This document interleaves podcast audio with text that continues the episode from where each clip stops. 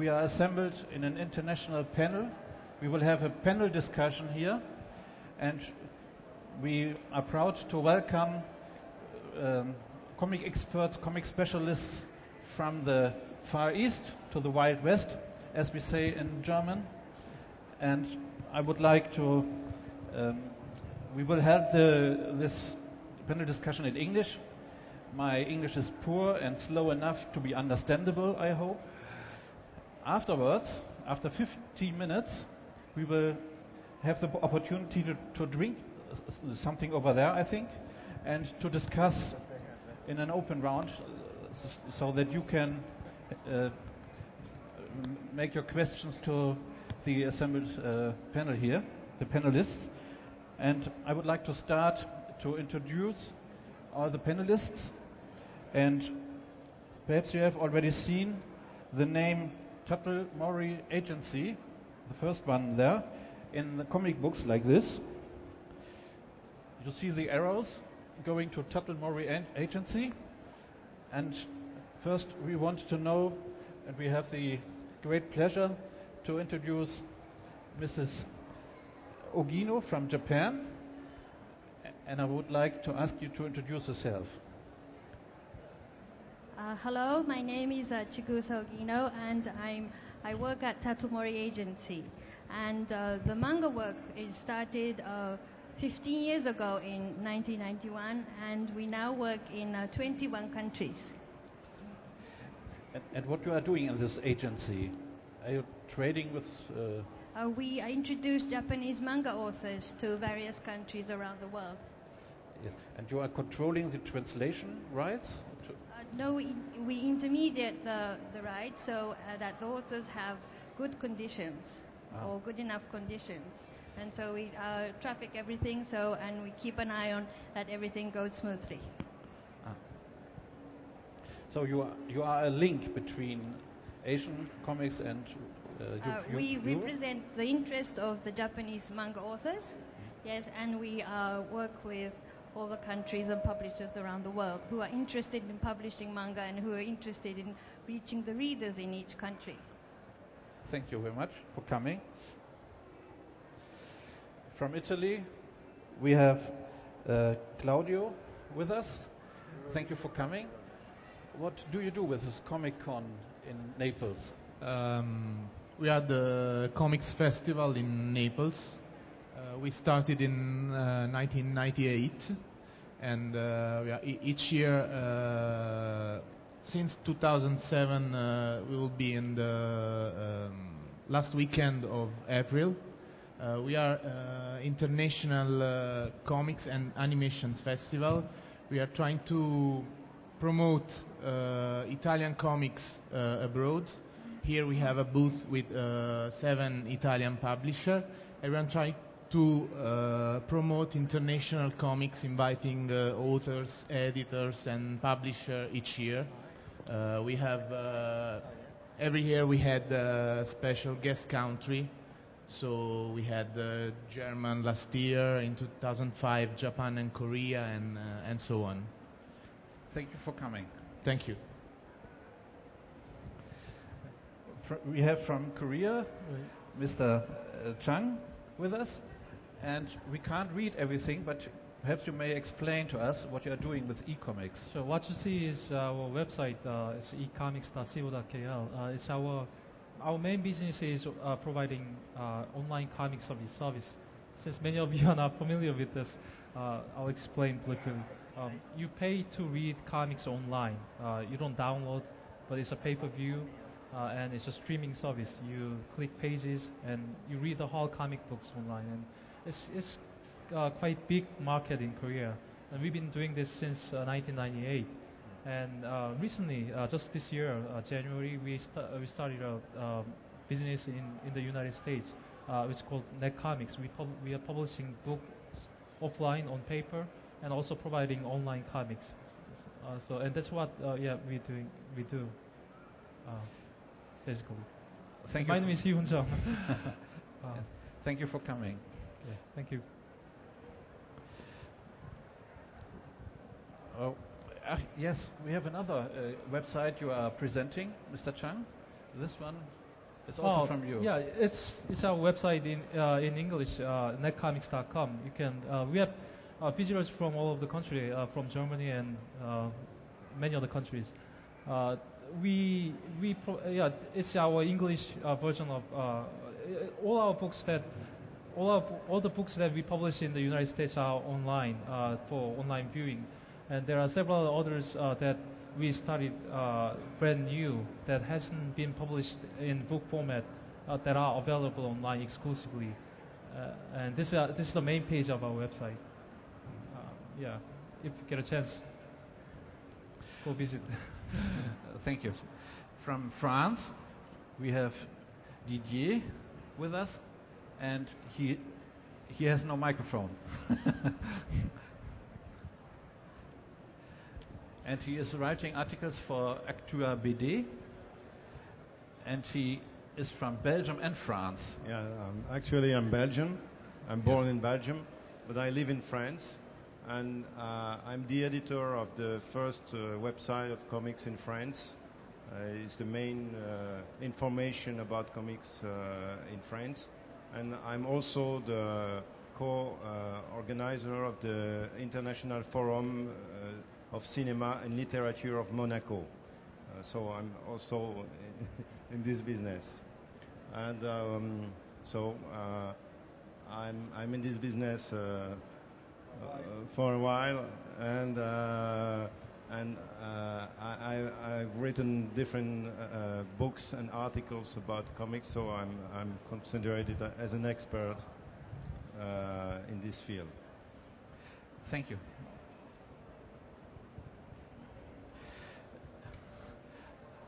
And there's somebody who's very well, well known in Germany. He is very well known in Frankfurt. He is very well known in Europe as a farmer.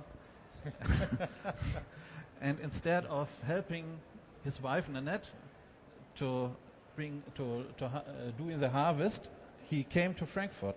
But why? Well, sometimes my wife asks me the same question, but we always come to Frankfurt and we always lose money. But the purpose that I see in coming here is that I learn. Let's see, I'll get this up higher. Yeah. Um, I find that if I can pick up just one good idea here from all the other people that are coming in from around the world, that it totally justifies my trip coming out here.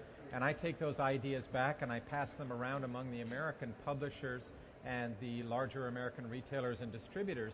And it's that cross pollination of ideas that allows us to make all of our markets better. And I think that's what makes Frankfurt a really vital and important place is that we do all get together here once a year and it is one place where we can all share and we can spot trends amongst each other.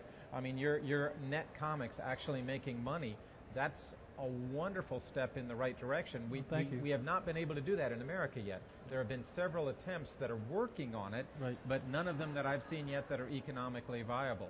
But seeing that you've made it means that I go back and I say, look, it can be done, and here's a website that does it. And, and being able to be here and, and collect ideas and then go back and, and take them to the constituency in America, that's what's really important about this show.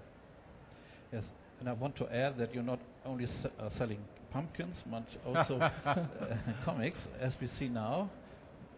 Yeah, with Mile High Comics, um, we're the largest retailer of American comics in the world. Um, we've shipped over the last 37 years about $100 million in comics now to customers in just about every country. Um, we were one of the first ones to go online with a uh, uh, an actual uh, .com e-tailer, and it's been very, very successful for us. We get well over a million hits a day now on our website, um, so we're pretty pretty busy. Um, I have 50 staff members that help me pull and ship orders, um, so it's what we do. But aside from that, I also consult with publishers on helping them get started because even though I want nothing to do with publishing myself, um, I've been involved with enough companies that have failed that everyone thinks I'm an expert on failure now, so they all do the opposite. That's great. Thank you for coming. And oh, where's the one from from Spain? It disappeared. Just wait a moment.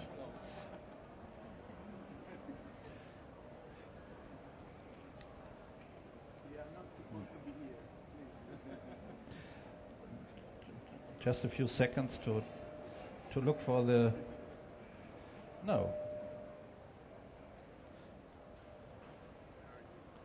Uh, this one. Oh, this one.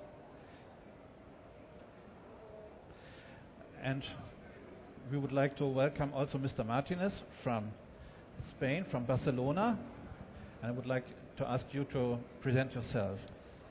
Uh, my name is Rafa Martinez. I founded the company Norma Editorial in 1977. I have been in the world of, of comics since I was 15. And uh, my company, I started my company with a, a very small team of people. We were three persons. And slowly we have been growing up and have become what we are now, one of the leaders uh, comics publishers in Spain. And uh, we are cooperating with uh, most of uh, comics publishers in the world, either buying rights, selling rights, organizing co-printing, etc. So I am here to to help to all the all my colleagues who are in the same field where I am and trying to find out uh, answers to the many questions which are coming up in the world of business. Thank you. As we see there, comics are called Tebeo in, in Barcelona.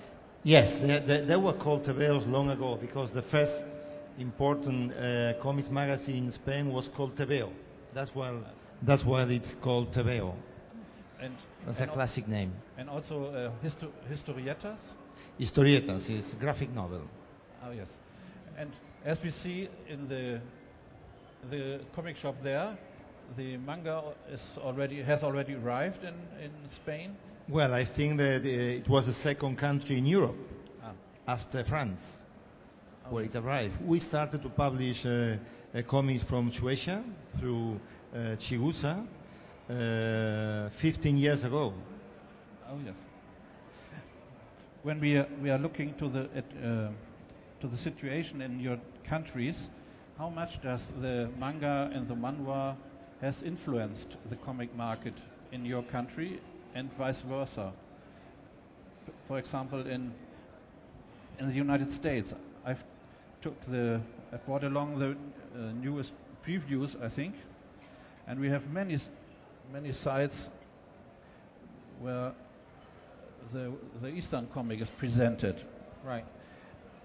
How has it developed in, in your country? Well, it's developed pretty slowly because anything that's not superheroes in America is a tough sell. But what's happened is that it's developed in inverse. In other words, normally we've had comics develop in comic specialty shops and then go out into bookstores. Most of the manga products in America have been successful as books first and then have been sold into the comics market on a secondary basis, so it's the complete inverse of normal. Um, but the, the big influence that we've had in the United States is that manga, the way that it's been marketed, has been a very non threatening form of graphic storytelling. And as a consequence, it's been much easier to get into libraries and schools. So what we've found is that with manga going out into schools, a lot more young women are reading it, and it's not considered threatening, and that's opening the door then for a lot of comics like ElfQuest and Bone, and then pretty soon we start getting some superhero comics in there. And uh, in many regards, uh, manga is helping grow the entire comics market in the United States. So I, I know that there's some thought that, that when manga moves into a country that it has some sort of a negative effect on the local comics market. But the way that we're seeing it is it's just the opposite. It's it's really helping sp- expand the American comics market quite a bit by opening us up into new markets that previously were closed. Oh yes. And I've seen in uh, in Italy, I've seen at the Edicola. Um, now I've seen also very many manga, and I've seen shops who are closed because of uh, the Eastern comic. Is it uh, in in, whole, in the whole Italy? Is it like this? Uh, the situation in, in Italy is uh, quite uh, complicated because uh, we have a large network of of newsstand, like uh, quite forty thousand. They it, this means uh, every every little village, every little uh, town has two, three uh, edicole, we call like this, and the distribution is for uh, newspaper, for uh, magazine, uh, and this means only few publisher have the, the, the possibility, the power, the economical power to uh, reach every uh, edicola because you have to print uh, a lot and the edicola work on a full uh, returnable basis so it means if, if you don't sell you have back Yes. thousand and thousand of uh, of uh, of your uh, magazine or, or comics. So uh, you, can see here the Bonelli comics. Uh, they are the historical uh, fumetti, is popular popular comics in Italy, black and white, pocket size, and you can see a lot of of manga.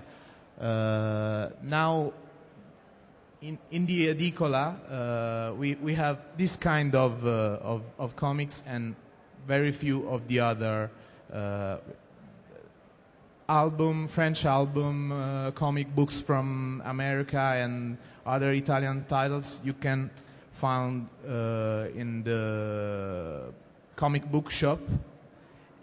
And uh, the situation of comic book shop it's different from the bookshop uh, because uh, comic book shop specialty uh, comic book shop uh, started only in late uh, 80s.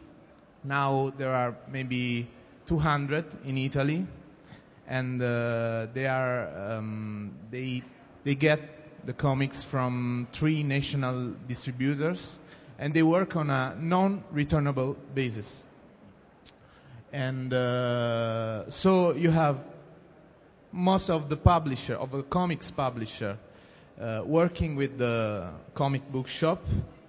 The, the the biggest one worked with the, edicola and of course with the comic book shop for some special uh, production and for uh, of course they, they send to edicola and they send to the comic book shop uh, but there are also the, the, the bookshop network in Italy, and uh, they work in an, another kind of, uh, of uh, um, distribution uh, basis. It's not so full returnable basis, and so it's it's really strange the, the the market since in mid 90s when manga uh, arrived in, Italy in uh, in big big numbers, uh, we have an explosion of, uh, of the market, but only for uh, for uh, for manga titles.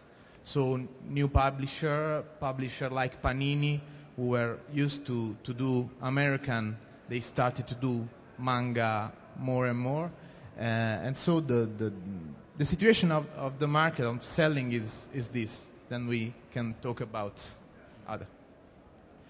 Thank you. I would like to ask Didier how the comic market in France and Belgium has changed because of the manga. I have prepared a diagram. I will look for it. Okay. I'm curious to see which one. oh yes, that one. Okay. Um, yeah.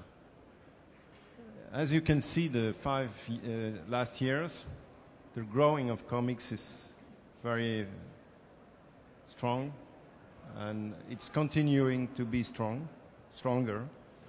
And um, you have to know that um, 54, uh, 54% of uh, the comics in France are not produced by France and Belgium. They are manga and comics. And what is remarkable in this uh, market is that the manga were growing very fast, but uh, there, there is no interaction between the manga and the bande dessinée uh, market. Uh, we can even say that the manga have um, uh, con- conquest a new public, a different public than uh, Belgian and French comics.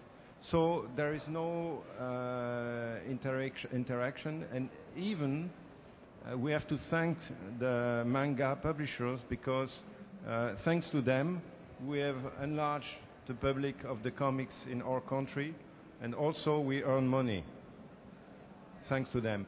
That's that's the contribution of the Japanese uh, and, Korean uh, comics in, this market. A last point is that um, I'm pleased to, to show here this magazine called Shogun, published in France. It's manga, but the content is completely French and Korean, and uh, it's an international production from a French, French publisher. The editor is here, is Mr. Dorison. Uh, he created this magazine, published this month, and um, so I think it's a change of concept. Manga, it's a format. It's a way to produce comics. Uh, that's why there is Korean manga, and that's the, I think it's a good answer to this market, and um, well, we are interested to see what uh, what it will happen in the future. And, uh, I just want to, ask why the publishing houses in France are dividing uh, themselves. One house is doing uh, the, the tra- traditional comic, and for example, Soleil Manga yeah. Only makes uh, because it's a different market. Oh. It's different people, different readers, different market, different way to to um, to buy the comics, um, and so it's not the same way to publish the comics as well. So mm. it's different teams, different. Uh, the o- only common uh, person are the sa- sellers. Uh, the distribution. The distribution is the same, but that's it. Thank you. Uh, Mrs. Ogino, uh, in Japan, are there comics from from uh, the United States, other comics from uh, Europe, which are read by the public, by the too few, too few? yes, actually, it's a very few amount. Yes. Yes. Yes. And uh, may I perhaps use this opportunity to explain what happened this year and last year in Japan, just to give you a picture of. Um, uh, it's very. There uh, two uh, epoch-making things happened in Japan this year. One is a paperback, that what is known as tankobon. Paperback sales exceeded more than magazine sales for the first time in history. So magazines are now not as powerful as before to promote the sales of the of the individual books now. And uh, and also the other thing is uh, it's uh, a lot of uh, comics are made into animation, but now they're increasingly made into feature films and televisions, which are now promoting the huge sales of paperbacks, not the magazines. And the other thing that happened in this year is Hollywood. Hollywood actually every year had more than 50% share of uh, the Japanese film industry. But this year, the first time, they made less than half. Meaning there is more audience looking Japanese films more than Hollywood films. So this message, if you put this together, it looks like the Japanese market is closing more than before. So it sounds like not so much good news. But on the other, th- uh, on the other hand, I, I looked at things, and this is a report on the macro level. But on a very day-to-day micro level, what I find is that uh, there's a title called Duds Hunt, published by Ki-oon in France.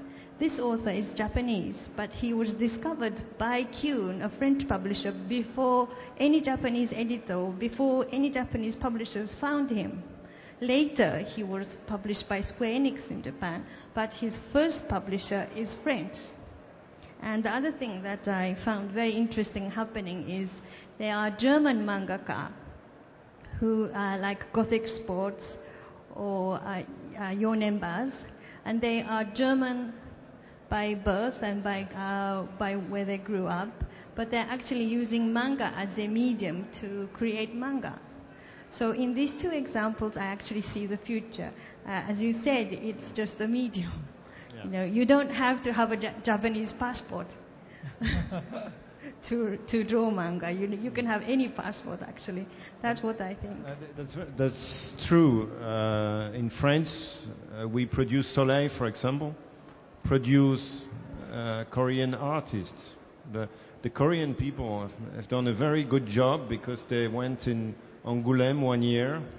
They put a lot of money to be there, you know, with a lot of Korean artists. And those people are now published in France. And that's interesting because, and that's the, the deal uh, because it's a way to be published for a French artist in Korea and for a Korean artist in France. And what, what is the pity in, in Japan is that Japan is not that open to foreign uh, artists. Uh, not not yet. I think I- Good Japan- agent in, in Japan. We need a wood agent in Japan. Maybe I, you could I will help work us. harder then. I'll try harder. I have, I have a question which arises by the uh, great book of Paul Gravett. He wrote a book on manga, and he, ga- he gave these diagrams. The public, the audience may look at the screen, and I haven't understood why. In value, we have about 40%, which what is printed in uh, Japan, is manga, but in value not. Why? Uh, this is because one book is cheaper than one regular book in just in uh, by letters, literary books. They cost more. That's why per unit, the book of the manga share is larger by unit, but by money terms less because one manga is only about uh, two euro or so in Japan. So that's why money-wise, the share is smaller. Yeah, thank you. I, uh, three years ago, we've, we've got numbers from, from the KOCCA, Yes. and they, they showed us some very interest, interesting numbers. For example, the development of the number of copies and I want to know from Chang, Mr. Chang, is it still uh, stagnates, uh, stagnating, or is it developing more and more? Um, this this uh, statistic looks familiar, but I'm not really um, prepared to talk about exact numbers. But I, I can tell you the trend. Yeah. Uh, the the book market in print book market has been shrinking over the several years, uh, and that's primarily because uh, uh, due to the change in lifestyle of youth. More more young people spend uh, most majority of the young people spend more time online and with their cell phones, uh, and they are uh, mo- mo- much more ava- uh, uh, information and entertainment services are available to them through mostly online. So they read less number of books in general, and they buy less comic books uh, too. So that's why the comic book market has been shrinking. But at the same time, a lot of new artists have been discovered online. Many new uh, uh, comic artists have been pu- putting their comics on their homepages and blogs and uh, community sites, and then they've been uh, they've been uh, discovered by major portal sites and later by the publishers and become really large uh, in print books too. And uh, it's been there for many years. We started our online comic service business uh, in 1998. Uh, we, we've been charging people to read comic books online since then, and it's been growing steadily. And although the print book market has been shrinking, there, there have been more opportunities for more publishers. Uh, in this sense, uh, the new publishers are not traditional book publishers. They are online publishers and mobile publishers uh, uh, publishing comics uh, in, uh, in different formats. And uh, that opened door for many new artists as well.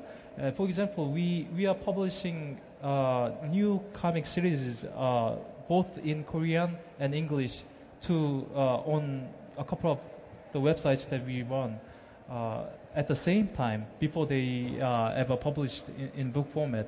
So also in Korea, the magazine market has been shrinking uh, dramatically, so that it's really uh, internet became only viable uh, medium for publishing, uh, serializing comics in Korea. So that's been a new trend. And the way I see it is that uh, this online will open doors for artists all over the world, and it, it will make manga, manhwa, uh, the comics uh, global, uh, more global, and open door to uh, artists in all countries.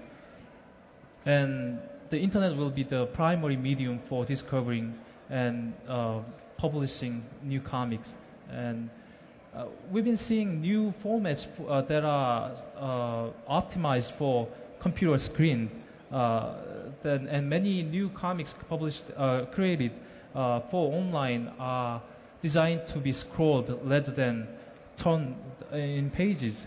So it's, it's just frames of pictures, drawings that you scroll, and it gives you an effect of like movie-like uh, uh, feeling uh, when you see it. So uh, the online has created. Uh, w- uh, there, there have been many experiments and trials uh, in Korean online uh, web services. So uh, I think the fu- future lies there, and we're trying to expand that market uh, with uh, partners that I look for here. So, yeah, that's been a trend. Yes, I would like to know whether it's possible to sell online comics. We have the numbers there. The sales on, made online are in Korea 14, 14 million do, uh, euros. And uh, do you think it's possible to have this system also in, in uh, Germany or in I think so. I think it will work uh, in all countries where manga and online service works. People will spend more time online, and they will. It's more convenient for them to, uh, you know, see contents online. It doesn't mean that it will compete with print books.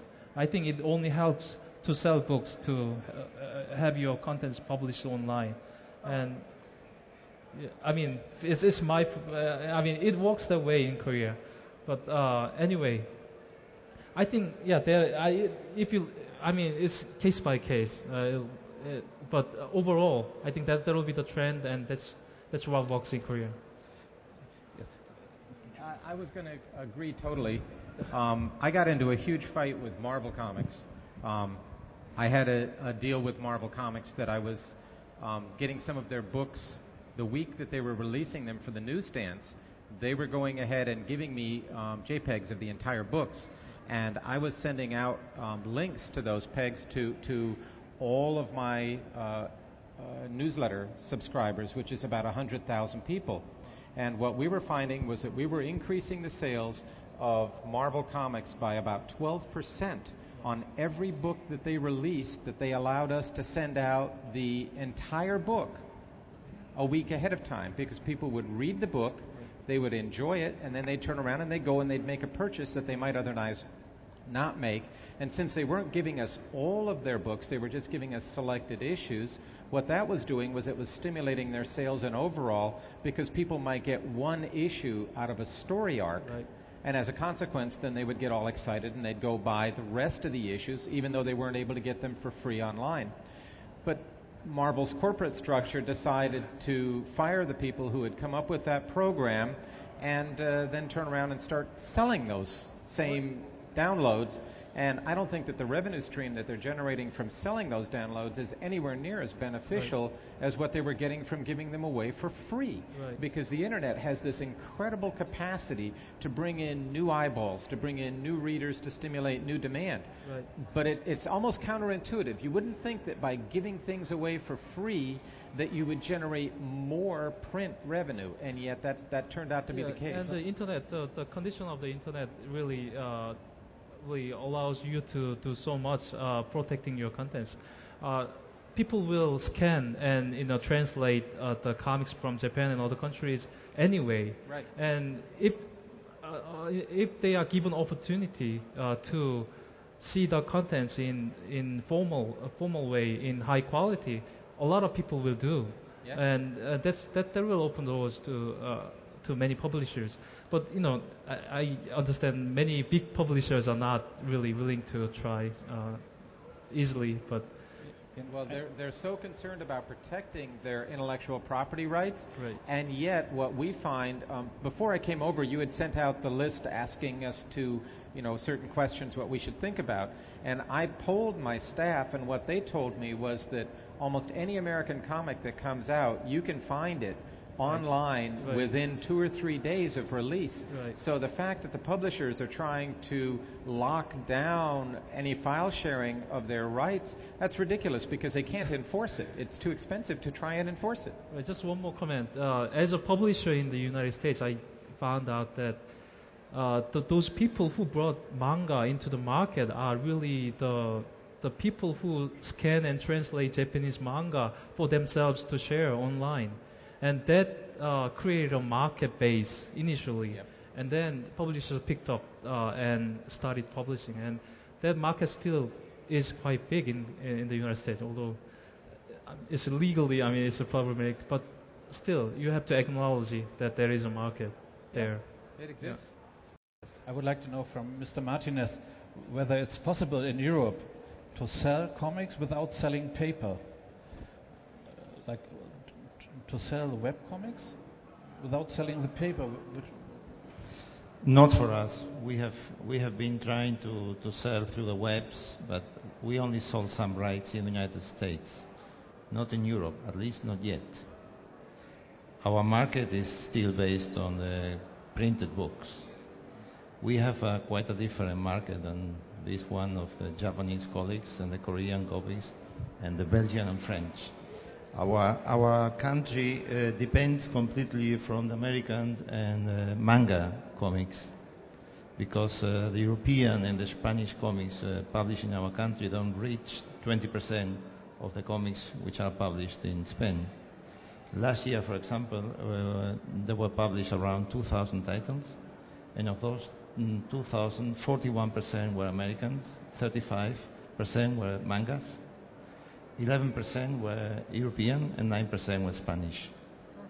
So it's very difficult to produce local comics because uh, uh, the readership is the same that you find in any other country, and they follow the the line of TV, of video games, of uh, big hits in in cinema, and uh, and that's why our country has to keep buying mm, comics from these countries.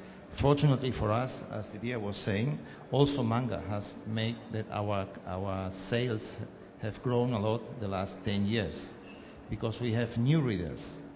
Also, we have girls buying comics who didn't buy comics practically at all in the past.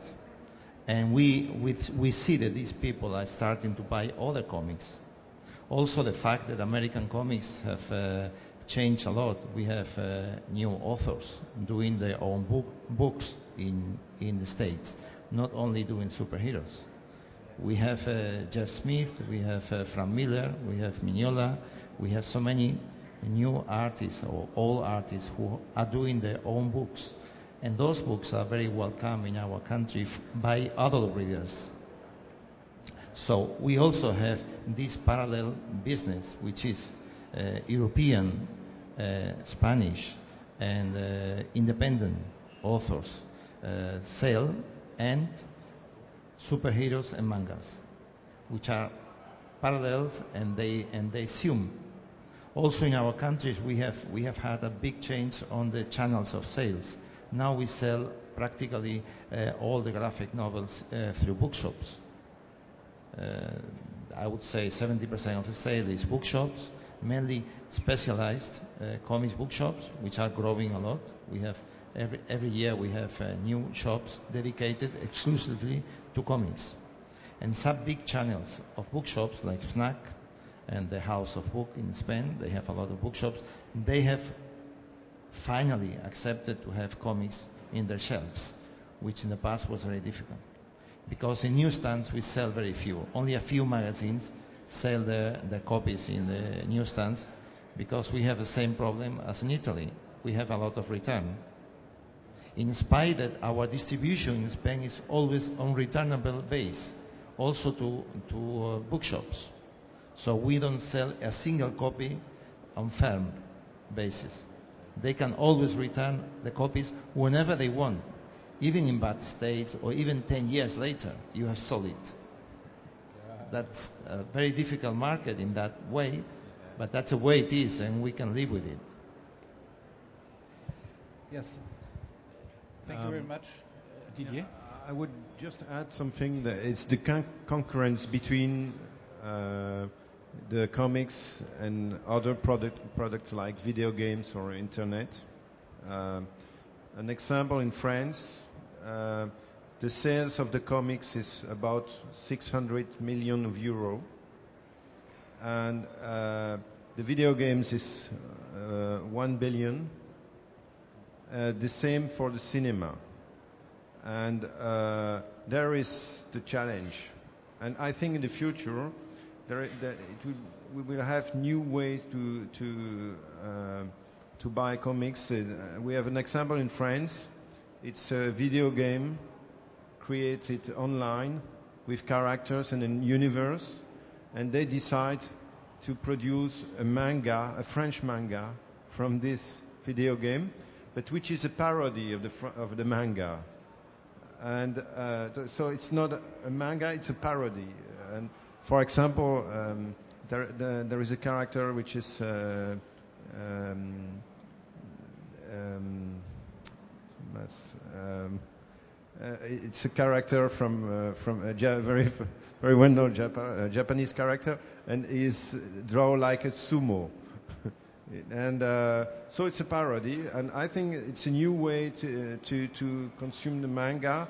It's in each um, in uh, the same character in each in each in universe, and that that's a new that's a new way. It's a new trend. Another trend is the point of, of sales. Uh, last week was opened in Brussels a multi-store with a comic design with a museum of comics and a restaurant and uh, some rooms for the authors.